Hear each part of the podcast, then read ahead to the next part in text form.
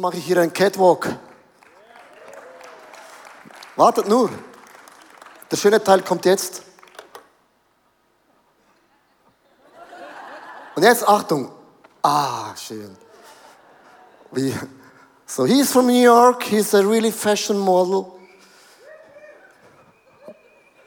Scheibe, Mann. So, geht's euch gut heute Morgen? Geht's euch überhaupt gut heute Morgen? Genau, wow, ist mega wichtig. Also dieses Setting ist doch mega schön. Ähm, genau, man sieht, man hat LED-Wand nicht nur hinten, sondern auch noch oben auf der Decke, damit auch die Engel etwas zum Mitschauen haben. Genau, wie schön ist denn das? Wir beginnen eine ganz neue Serie, das heißt Fiesta Grande. Über Erinnerungen sind so drei jüdische Feste. Und ich möchte ganz am Anfang beginnen. Und zwar, ich war vor ein paar, gewisser Zeit war ich in meinem Kino. Und ich war in einem 3D-Kino. Und ich habe die 3D-Brille nicht mitgehabt. Und dann sieht ein Bild so aus beim 3D. Ähm, man hört den Sound, aber irgendwann bekommt man Kopfschmerzen, oder? Weil deine Augen sind mega irritiert. Dann ging ich raus, holte mir eine 3D-Brille, zog sie an und plötzlich, pum, ist das Bild kristallklar. Alles macht Sinn. Kopfschmerzen ist weg. Man hört den Sound, man hört das Gesprochene, man sieht das Bild und alles ist plötzlich kristallklar. Ich glaube, im Alten Testament ist genau gleich. Viele von uns, wir lesen das Alte Testament und man bekommt Kopfschmerzen.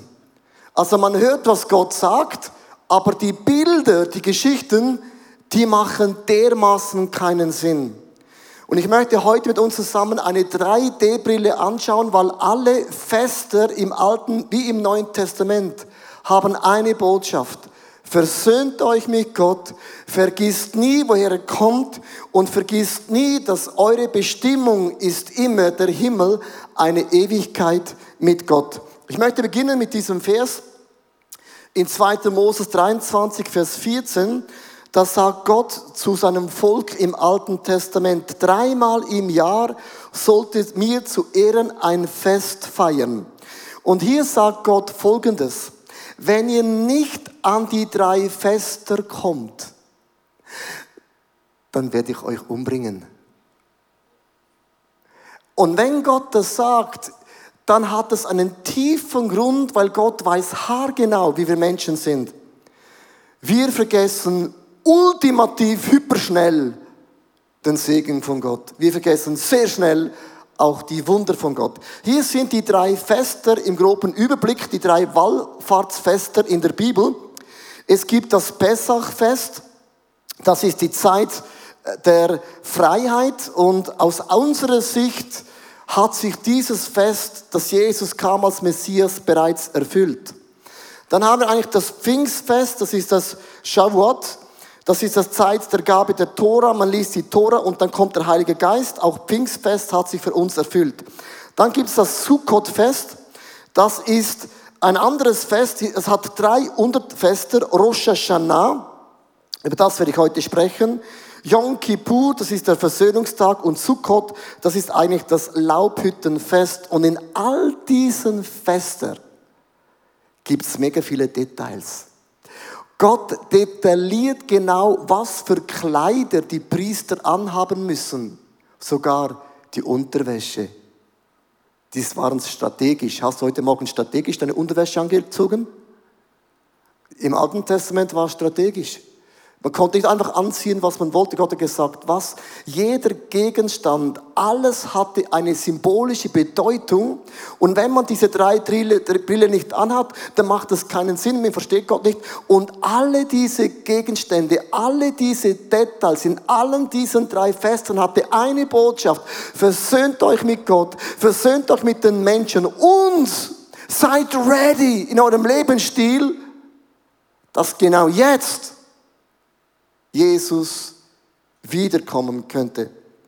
Lass uns eintauchen in das erste Fest Rosh Hashanah in einem Einklangsclip, in einem Einstiegsclip besser gesagt, uns ein bisschen erklärt, was ist Rosh Hashanah.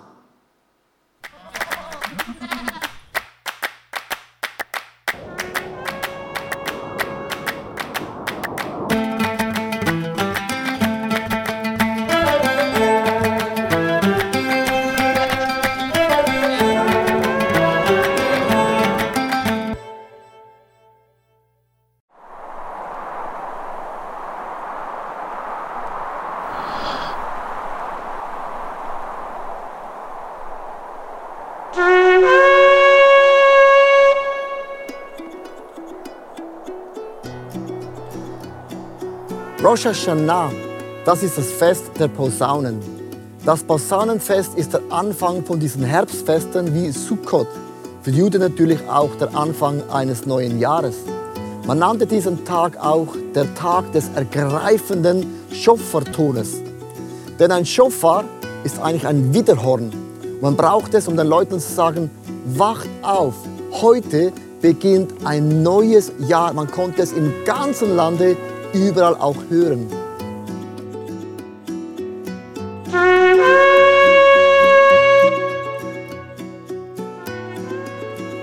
Und so blies man an diesem Tag über 100 Mal in dieses Horn. Es war ein Weckruf. Heute beginnt ein neues Jahr. Heute kann deine Freundschaft mit Gott neu beginnen. Deine Familie, deine Ehe, deine Freundschaften, alles kann einen Neustart in deinem Leben losiert werden. Es war aber auch ein Kommunikationstool. Dann wie wollte man wissen, dass ein neues Jahr beginnt? Man hatte ja keine Agenda, man hatte keine Uhr, man hatte auch kein Smartphone. Es war ganz simpel ein Tool, den Leuten zu sagen, heute beginnt das neue Jahr und ein Neustart in jedem Bereich von deinem Leben. Man sagte mit diesem Weckruf von jetzt in den nächsten zehn Tagen bis zu Yom Kippur, diesem Versöhnungstag, haben wir zehn Tage Zeit, um unser Leben zu reflektieren, um Buße zu tun Dinge zu bereuen, Fragen zu stellen, warum tue ich, was ich tue?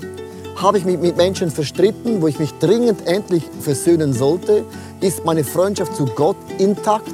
Und darum es war ein Weckruf, lasst uns heute beginnen, in jedem Bereich von meinem Leben einen Neustart mit Gott zu losieren.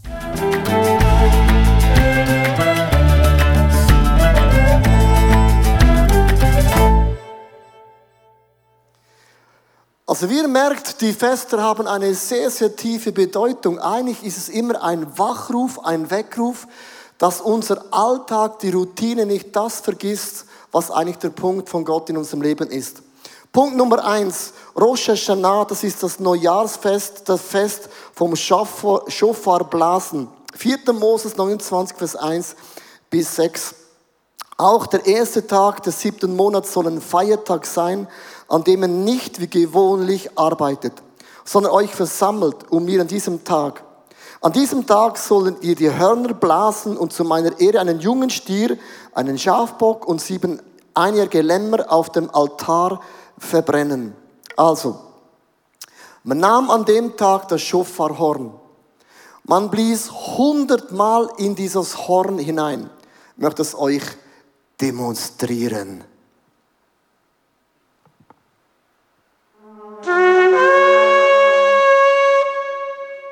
Das habe ich mega lange geübt. Das ist so, dieser Ton hat man hundertmal an diesem Tag gehört. Und es war ein Weckruf. Heute beginnt ein neues Jahr. Heute wollen wir einen Neustart mit Gott losieren. Das wäre bei uns so der 1. Januar. Und man macht sich Gedanken, was kann ich in meinem Leben alles optimieren? Zwei Gedanken, was bedeutet das für die Juden heute? Für Juden ist es ein Weckruf zur Umkehr zu Gott bis zum heutigen Tag. Es ist auch ein Zeichen, wir wollen unseren König, den Schöpfer Gott, mit diesem Ton erheben. Er steht über allem. Es ist auch ein Gedenken an die Sünden von Adam und Eva. Man bläst und sagt, die Sünden kam in diese Welt und mit diesem Horn, mit diesem Erretter wird es wieder aus unserem Leben rausgehen.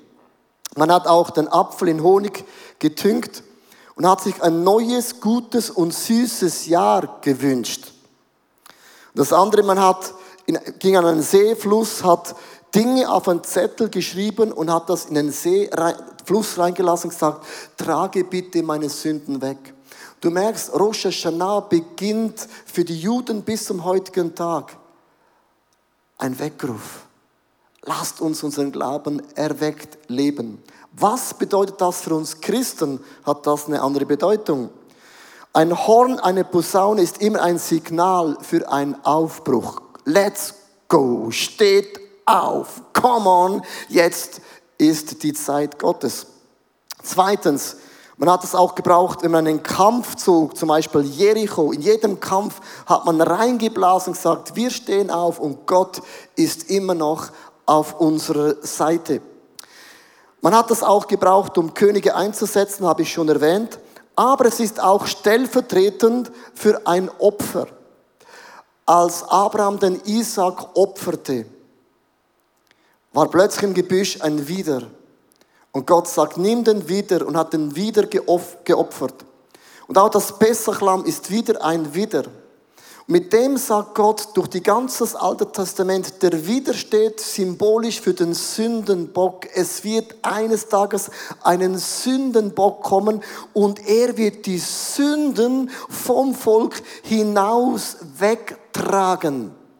Und als man diesen Widerbock geopfert hatte, hat dieses Horn eine zweifache Bedeutung. Es ist nicht einfach ein Horn, es ist bewusst ein Widerhorn. Dieses Horn steht für ein Opfer und das ist Jesus. Und wenn man reinbläst, bläst man Luft, Atem, Otem rein. Zeige es nochmals. Es geht Luft durch dieses Horn und es gibt einen Ton. Und das ist symbolisch, wenn Jesus stirbt, kommt der Heilige Geist in unser Leben hinein und dann gibt es einen großartigen Ton, das alle hören können. Das ist die Symbolik von diesem Horn. Also, es ist ein Weckruf Gottes an die Juden, steht auf, versöhnt euch mit Gott, versöhnt euch mit den Mitmenschen, heute beginnt etwas Neues. Dieses Horn findet man durch das ganze Alte wie durch das Neue Testament gibt es viele Stellen. Wenn immer das erwähnt wird, Trompeten werden geblasen, war das eigentlich übersetzt im Alten Testament, man blies in die Hörner, weil vor 2000 Jahren gab es keine Trompeten, gab es nur diese Hörner. Also dieses Horn wird immer und immer wieder erwähnt. Und ich möchte jetzt in einen Text hineingehen. Das steht nämlich in 1. Thessaloniker 4, Vers 16 bis 18. Und da wird dieses Horn ersetzt mit Posaune. Auf den Befehl Gottes werden die Stimme des höchsten Engels und der Schall der Posaune ertönen. Posaune steht für Schofarhorn. Das Schofarhorn wird nochmals tönen. Und Christus und der Herr wird vom Himmel herabkommen. Als Ersten werden die auferstehen, die im Glauben an Christus gestorben sind dann werden wir, die wir zu diesem Zeitpunkt noch leben, mit ihm zusammen unserem Herrn auf den Wolken entgegengeführt, um ihn zu begegnen. So werden wir für immer bei ihm sein. Tröstet euch also gegenseitig mit dieser Hoffnung. Wenn immer ihr im Alten wie im Neuen Testament dieses Horn hört, diese Pausaune, dann wacht auf dann seid nicht im Routine drin und denkt, ah, Gott kommt noch lange nicht, sondern dann steht auf, dann wacht auf, dann glaubt nicht den Hintern, denn Gott will Dinge tun. Und es ist für uns Christen ein Weckruf, dass Jesus wiederkommt. Die meisten von uns und auch ich, wir leben, als würde Jesus in 2000 Jahren wiederkommen. Wir leben in einer Gesellschaft wie zu Zeiten von Noah. Man aß, man trank, man feste, man feierte und Gott kommt dann irgendwann schon. Und ich möchte euch sechs Zeichen der Zeit erklären, dass ich glaube, dieser Weckruf ist lauter, als die meisten es wahrhaben wollen. Ich möchte euch sechs Zeichen zeigen, dass ich glaube, wir leben in einer Zeit, die nennt man Endzeit. Erstens, es gibt einzigartige Zeichen der Endzeit. Gut, jetzt sagst du, ja, gut, Kriege hat schon immer gegeben, Erdbeben hat schon immer gegeben, Seuchen hat schon immer gegeben, Antichristen hat schon immer gegeben. Und wieso sollten wir jetzt in der Endzeit sein? Ich habe ein Bild gefunden, um zu zeigen, die Erderwärmung ist ein besseres Beweis. Und sieht man leider das ganze Bild nicht mehr. Weil beim Jahr 2017 sieht man, ist nur noch ein String, den man gar nicht mehr sieht. Und dieses Bild zeigt, wir sind in der Endzeit. Nein, war nur Scherz, zum euch ein bisschen locken, bevor wir in die sechs Punkte gehen. Also, das erste Zeichen, und ich möchte dieses Horn blasen.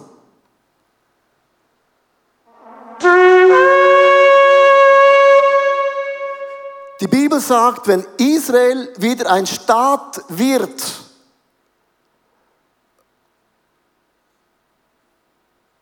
dann öffnet eure Augen. Im Jahr 1948 wurde Israel wieder ein Staat.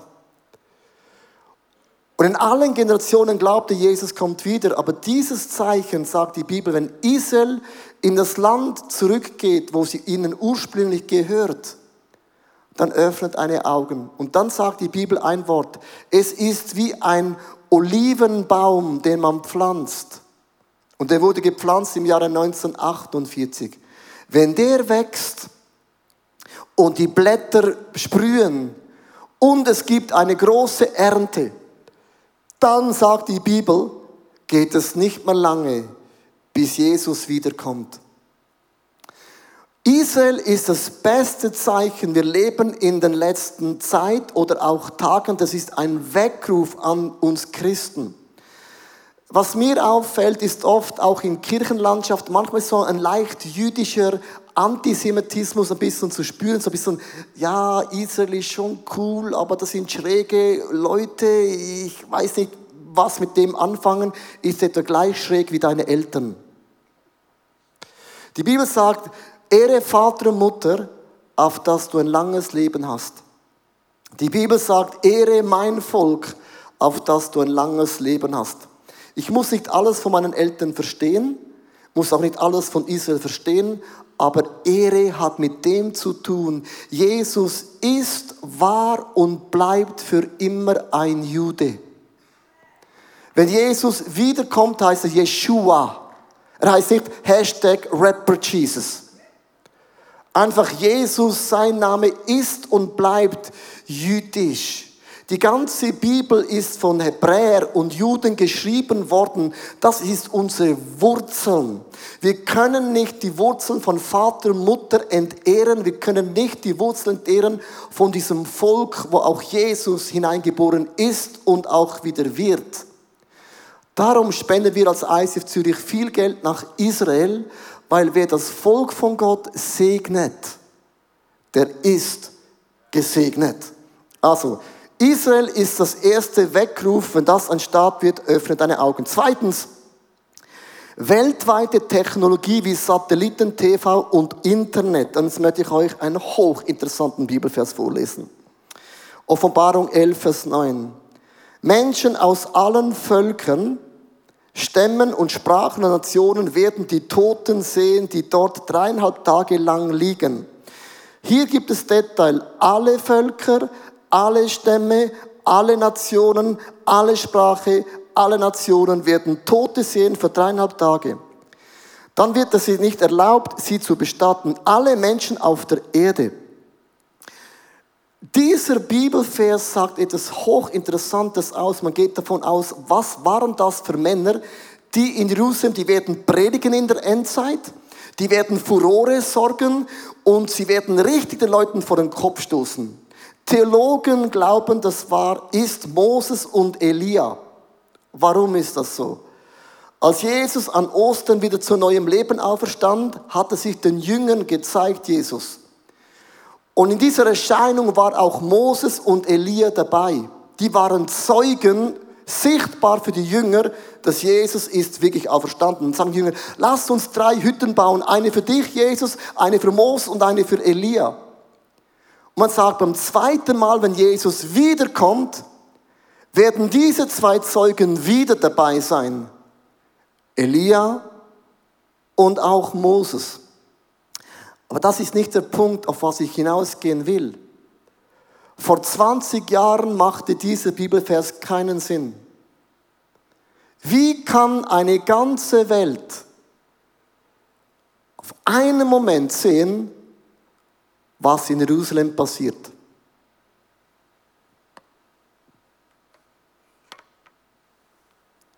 Social Media. Ich zeige es euch. Geht's auf Leo Instagram Live.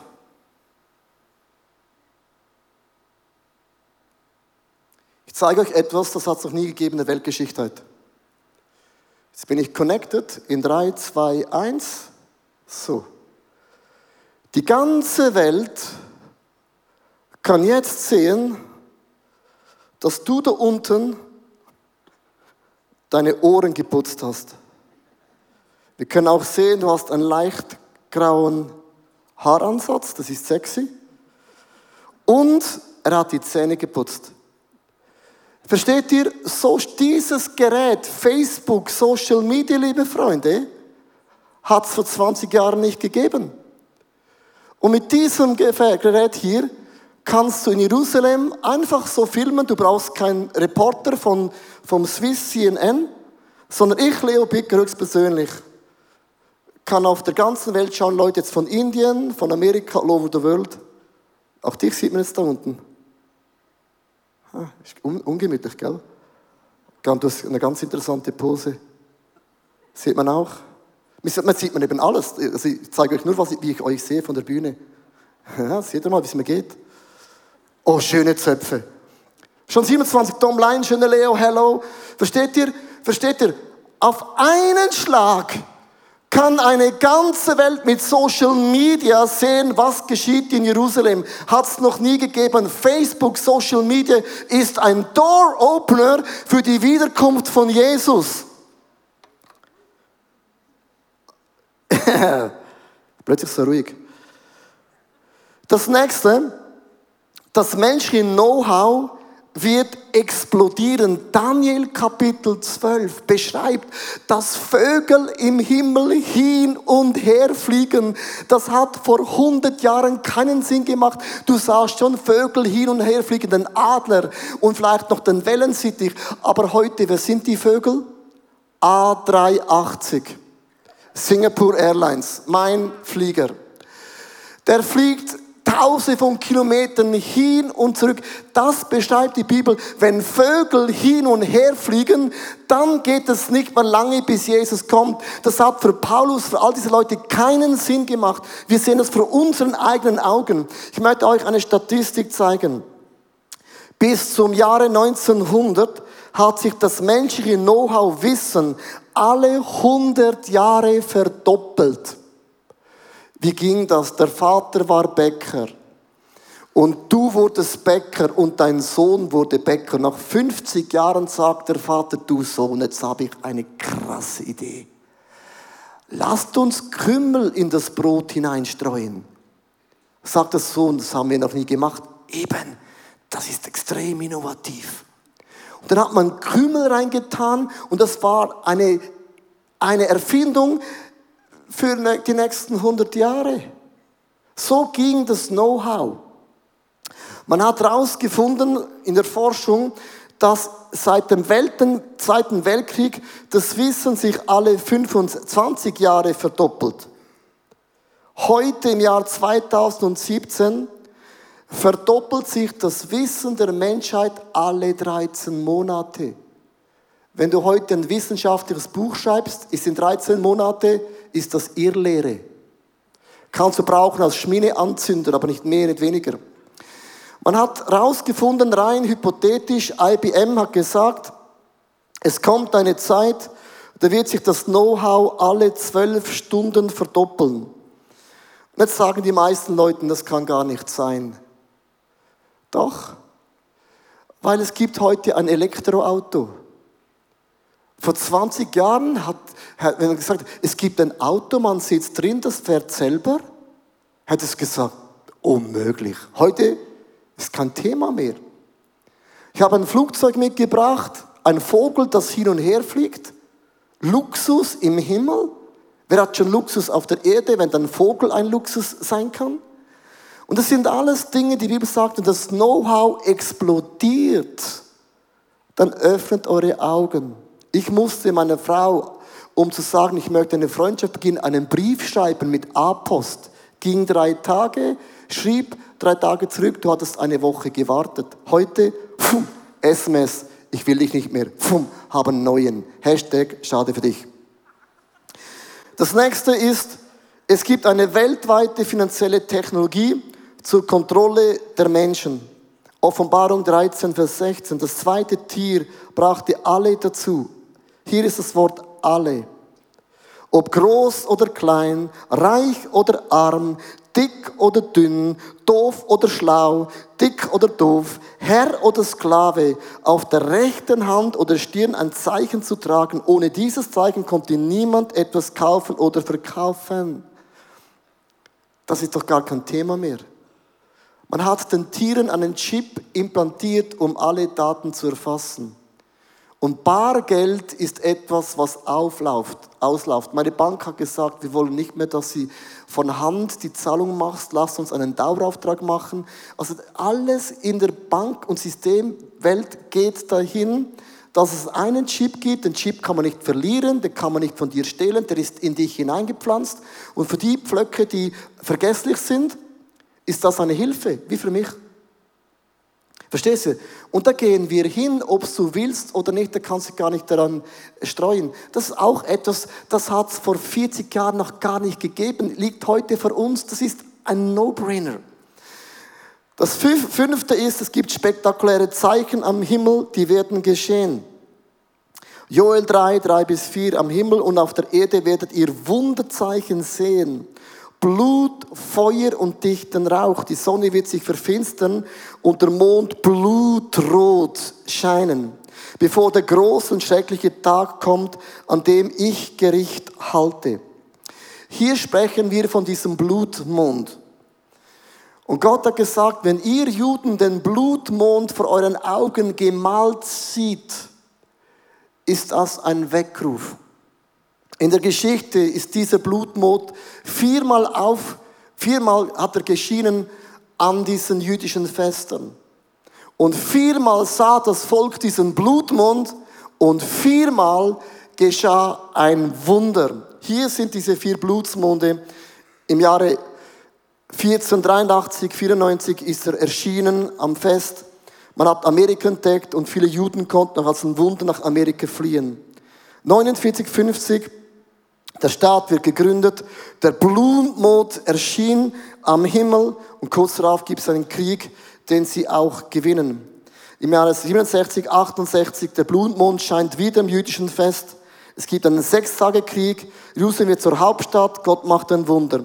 Ja, 2014, 15, der super Blutsmond erscheint am Himmel. Ich möchte euch ein Bild zeigen, wie der aussah in Zürich der Blutsmond. Das ist der Blutsmond, ganz kurz erklären. Ja, so sah er aus in Israel am Laubhüttenfest. Das ganze Volk sah diesen Mond. Und es ist ein Zeichen im Himmel. Wacht auf. Das nahe. Das Ende ist nahe. Versteht ihr? Wir, wir können diese Zeichen lesen, wenn wir sie lesen wollen. Aber wir wollen sie nicht lesen, weil es könnte unser Leben verändern. Darum habe ich so gesagt, wenn nicht das Fest kommt, dann werde ich euer Leben verändern. Christ zu sein bedeutet, Gott ändert unser Leben. Ich möchte schließen mit dem letzten Beweis. Eine Armee von 200 Millionen Soldaten aus dem Osten werden nach Israel kommen. Ich möchte euch diesen Vers vorlesen, war vor 50 Jahren nicht möglich. Offenbarung 9, Vers 15.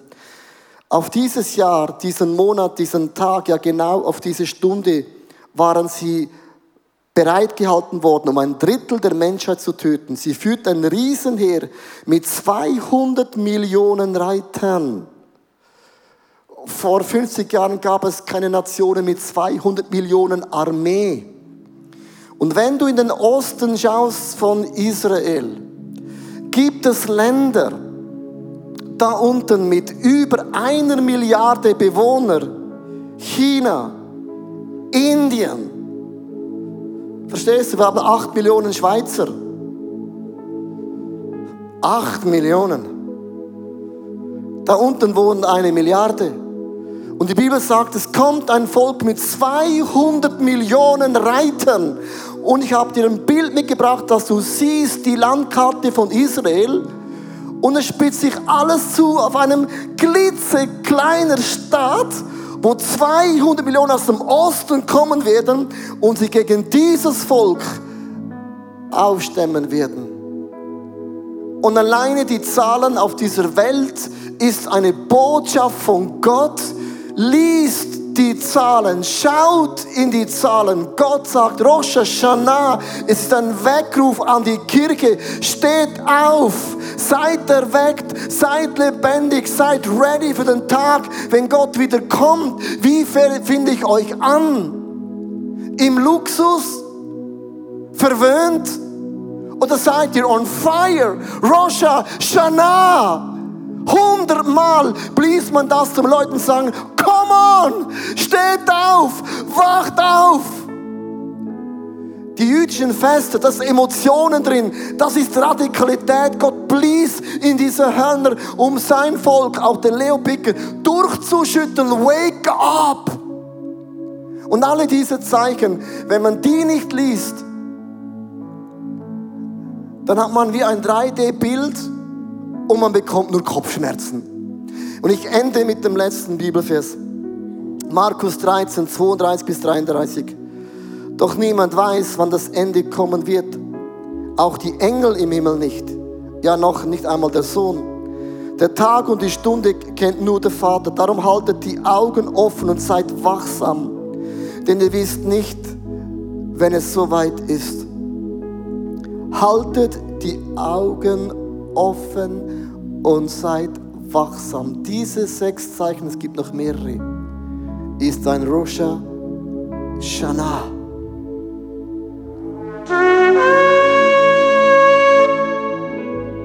Wacht auf. Ich möchte ändern. Die Bibel sagt, wer in diesen letzten Tagen lebt, in diesen Tagen, wo es immer dunkler wird, wo du an alles glauben kannst, auch sexuell. Aber die Leute, die kleine Schar, die noch da steht, ist wie ein kleines Licht. Und es wird immer dunkler. Aber je dunkler es wird, desto kraftvoller ist dein Licht. Rosh Hashanah. Versöhn dich mit Gott. Versöhn dich mit Menschen. Denn du weißt nicht, wie viele Tage du zu leben hast. Wer hat gesagt, dass du morgen nochmals aufstehst auf dieser Erde? Wir planen unsere Agenda Monate weit voraus, aber niemand weiß, wie viele Tage, Stunden, Monate, Jahre habe ich, meine Nachbarn für Jesus zu gewinnen, um meine Kinder auf den Weg Gottes zu führen, um Dinge in meinem Leben in Ordnung zu bringen. Rosh Hashanah ist ein Weckruf an die Kirche. Ich möchte beten mit uns zusammen. Vielleicht hast du noch nie dein Leben Jesus anvertraut. Vielleicht bist du lauwarm geworden. Vielleicht hast du Dinge in deinem Leben aufgestaut.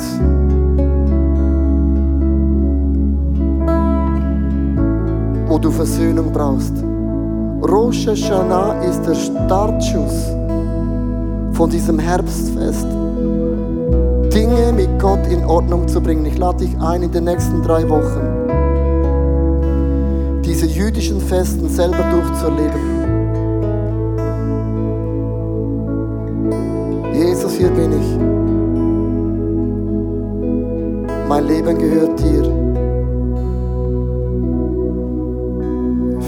Mir alle meine Sünden und Fehler. Ich lade dich ein, nochmal ganz neu in mein Leben zu kommen.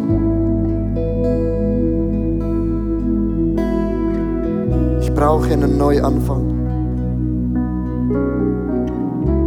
Führe und leite mich. Segne und beschütze mich. Ist mein Leben. Ich möchte ähnlicher werden wie du, Jesus.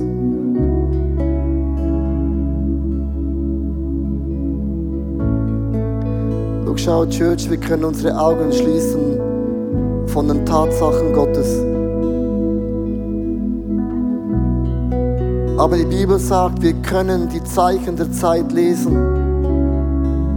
Die Bibel sagt, seid nicht blind, wenn es darum geht, diese Zeichen zu lesen. Seid ready. Erweckt, ausverkauft für die Sache Gottes. Lasst uns in dieser Atmosphäre als das Licht Gottes das nächste Worship-Lied in diesem Setting zu Gott singen.